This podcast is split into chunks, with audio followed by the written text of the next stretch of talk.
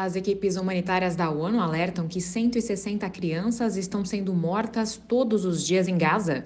Segundo o porta-voz da Organização Mundial da Saúde, o número representa uma morte a cada 10 minutos.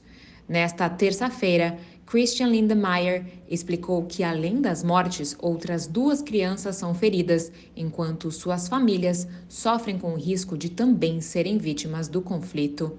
Ele também ressaltou sua preocupação com a ameaça de um surto de doenças em massa em Gaza. O porta-voz do Fundo da ONU para a Infância alertou que, se os jovens continuarem tendo acesso restrito à água e saneamento na área, o número de vítimas deve aumentar.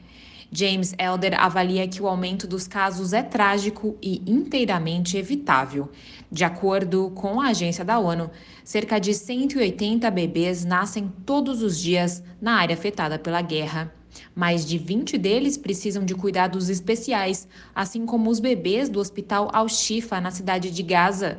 No último final de semana, 31 prematuros e bebês com baixo peso em cuidado intensivo foram evacuados do local. Da ONU News em Nova York, Mayra Lopes.